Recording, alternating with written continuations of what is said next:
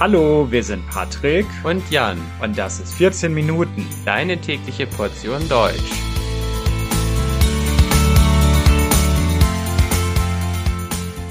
Folge 138 Der lange Weg zur Einheit 1 Die Gründung des Deutschen Reiches 1848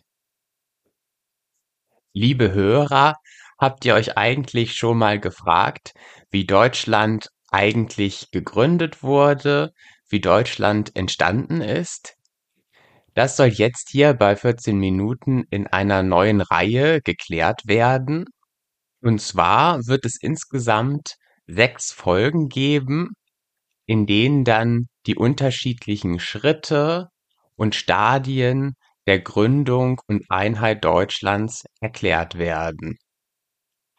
Und heute fangen wir an mit dem ersten Versuch der Einheit und der Gründung Deutschlands, nämlich dem Jahr 1848, in dem zum ersten Mal ein deutsches Reich, ein deutscher Staat gegründet werden sollte. Dieser Versuch, einen deutschen Staat zu errichten, kam nicht aus dem Nichts, sondern es gab schon vorher so einen Verbund von Staaten, eine Gemeinschaft von deutschen Staaten, und das war der Deutsche Bund. Der Deutsche Bund war aber kein richtiger Staat, sondern es gab eher eine große Vielzahl von unterschiedlichen deutschen Staaten, die dann eben durch den Deutschen Bund zusammengehalten wurden.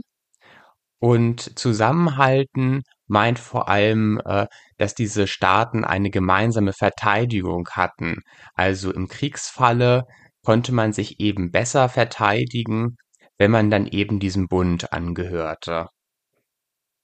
Ansonsten waren die einzelnen deutschen Staaten aber unabhängig und selbstständig und sie waren sehr unterschiedlich, also unterschiedlich groß, unterschiedlich bevölkerungsstark und unterschiedlich mächtig. Es gab sehr große deutsche Staaten, wie beispielsweise Preußen im Norden oder Österreich im Süden, die Weltmächte gewesen sind und über ein riesiges Militär verfügten. Und dann gab es kleine Staaten in der Mitte, die dann winzig teilweise gewesen sind, wie Schaumburg-Lippe oder Luxemburg, die nur über eine geringe Fläche und eine geringe Bevölkerungszahl äh, verfügten. Und wie ihr erkennen könnt, äh, gehören nicht alle dieser deutschen Staaten heute zu Deutschland. Man musste sich eben erstmal einigen.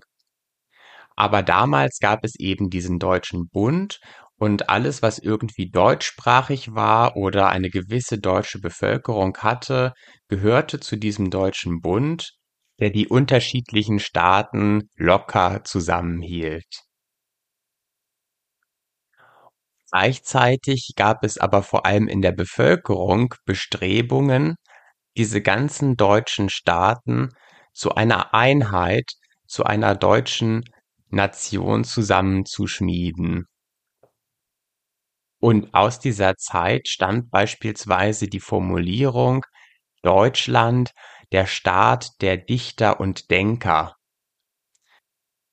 Das bedeutet, dass eben die deutsche Literatur und die deutsche Philosophie grenzüberschreitend gewesen sind und diese deutsche Nation auf dem Gebiet des Geistigen zumindest ersetzen sollte. Und da drückt sich natürlich dann auch eine gewisse Trauer aus. Es gab keine deutsche Nation. Und ja, zumindest in, im Bereich des Kulturellen wollte man dann eben so eine Nation haben. Und gleichzeitig gab es aber eben auch politische Bestrebungen, die darauf ausgerichtet waren, dass dann endlich so ein Deutschland entstehen sollte. Aus dem Deutschen Bund heraus. Und das Interessante war, dass diese Vorstellungen in der Bevölkerung, ein großes Deutschland zu erschaffen, immer mit dem Gedanken der Demokratie verbunden waren zu Beginn des 19. Jahrhunderts. Also es gab große Revolten in der Bevölkerung äh, und starke liberale und demokratische Bewegungen, die darauf abzielten, dass man alle deutsche Staaten zu einer Einheit zusammenschließen sollte und dass es ein demokratisches Deutschland sein sollte. Also die Monarchie, äh, die sollte ihre Macht einbüßen und stattdessen sollte dann das Volk regieren durch Wahlen. Diese demokratischen Bemühungen und demokratischen Revolten begannen schon Anfang des 19. Jahrhunderts und erreichten dann schließlich 1848 in einer Revolution ihren Höhepunkt. Besonders aktiv sind dabei übrigens Studenten gewesen, die in Studentenbewegungen mehr Demokratie und Pressefreiheit forderten. Und diese demokratische Revolution von 1848 war dann zunächst auch erfolgreich. Die einzelnen Regierungen in den deutschen Staaten des Deutschen Bundes gerieten durch die Revolution so stark unter Druck, dass sie schließlich der Bildung von liberalen, demokratiefreundlichen Regierungen in den einzelnen Mitgliedstaaten zustimmten und es kam in Frankfurt dann schließlich zu der Bildung eines deutschen Parlaments. Dieses deutsche Parlament hatte dann die Aufgabe, zum einen die einzelnen deutschen Staaten zu einer Einheit zusammenzufassen und zum anderen Gesetze auszuarbeiten, die dann eben für Gesamtdeutschland gelten sollten und der Staat, der gegründet wurde, nannte sich dann das Deutsche Reich in Abgrenzung zum Deutschen Bund, der ja von Fürsten und Monarchen regiert wurde. Die Hauptstadt des Deutschen Reiches war Frankfurt.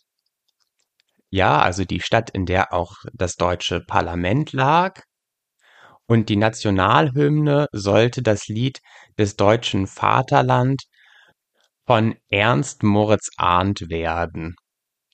Übrigens ein ganz schreckliches Lied. Ihr könnt euch das mal anhören bei YouTube. Ich persönlich finde die heutige Nationalhymne viel schöner. Aber wie dem auch sei, so sollte das Ganze werden. Und schon bald gab es dann auch erste Erfolge. Die Pressefreiheit wurde beispielsweise ausgerufen und die Zensur in den Medien abgeschafft. Außerdem gab es große Erfolge bei der Bauernbefreiung. Also in den Jahrzehnten davor war es so, dass die Bauern hohe Abgaben zahlen mussten an die äh, Eigentümer äh, ihres Landes und das wurde dann schließlich im Deutschen Reich auch unterbunden.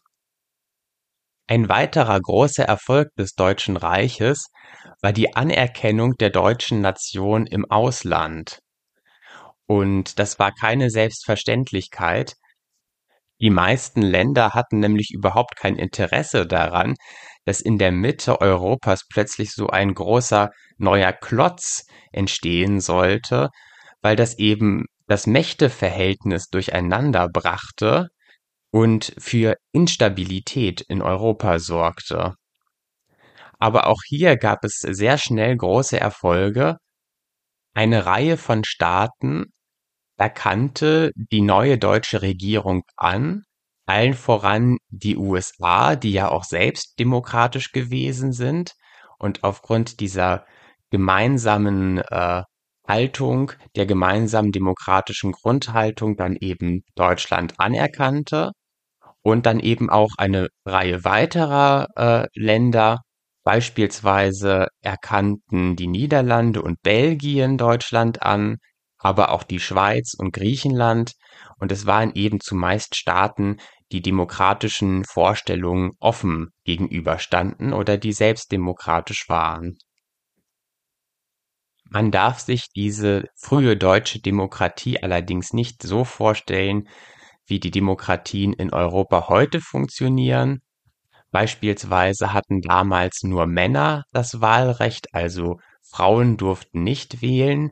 Für Frauen galt die Demokratie eben dann nicht. Und dieser deutsche Staat war mehr um einen Ausgleich zwischen Monarchie und Demokratie bemüht. Also es war eine konstitutionelle Monarchie.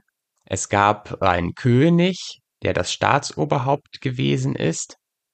Und der hatte auch ziemlich viel zu sagen.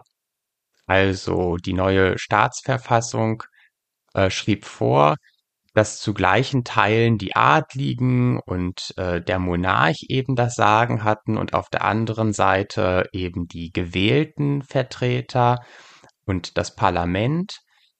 Und äh, im Zweifelsfall war es aber so, dass eben die gewählten Abgeordneten diesen Monarchen auch äh, überstimmen konnten. Also das war dann das demokratische Element in diesem Staatsapparat. Im Zweifel hat dann eben der Volkswille dann am Ende mehr gezählt.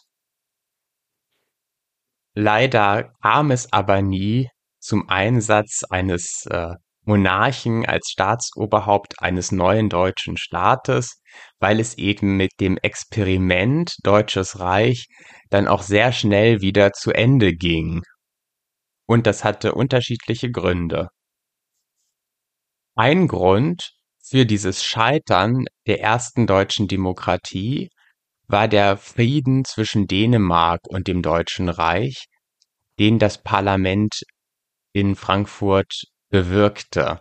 Also es gab einen Krieg zwischen Dänemark und Deutschland und äh, mit knapper Mehrheit entschied sich das Parlament in Frankfurt dafür, dass es einen Vertrag geben konnte zwischen Dänemark und Deutschland, der dann eben einen Frieden ermöglichte. Und jetzt könnte man sagen, das ist doch gut, der Krieg ist vorbei, aber es gab so viele Kriegsbefürworter in der deutschen Bevölkerung, die sich äh, ein mächtiges, starkes Deutschland wünschten und die wollten, dass Dänemark weitere Gebiete abgenommen werden konnten, dass sie schließlich gesagt haben, die deutsche Demokratie und das parlamentarische System, das taugt nichts, das macht Deutschland klein. Und somit sank dann die Sympathie für die Demokratie und das parlamentarische System in der deutschen Bevölkerung. Ein weiterer Grund für das Scheitern des ersten deutschen Staates waren die Großmächte Österreich und Preußen, die nicht daran interessiert waren, ihre Macht an einen neuen deutschen Staat abzugeben und die schließlich mit Armeen, Eingriffen und dem Experiment Deutsches Reich militärisch ein Ende bereiteten, indem sie dann die demokratische Regierung mit militärischer Gewalt absetzten. Und das Ende dieses Deutschen Reiches wird dann je nach Historiker 1849 oder 1850 dann schon angegeben. Also es war sehr schnell dann auch wieder vorbei. Ja, liebe Zuhörer, ich hoffe, euch hat der erste Teil dieser neuen Serie über die Einheit Deutschlands gefallen. Im nächsten Teil geht es dann um die Bildung des Deutschen Reiches 1800 67, 1870 herum, wo dann zum ersten Mal wirklich ein stabiler deutscher Staat entstehen konnte. Ja, ich hoffe, es hat euch gefallen. Wie ihr wisst, sind wir auch bei Patreon und ihr könnt diesen Podcast gerne bei Patreon unterstützen. Denn dort gibt es ja auch tolle Angebote von unserer Seite für freundliche Unterstützer, wie beispielsweise Bonus-Episoden oder andere Angebote. Und dann wünsche ich euch noch einen schönen Tag. Tschüss!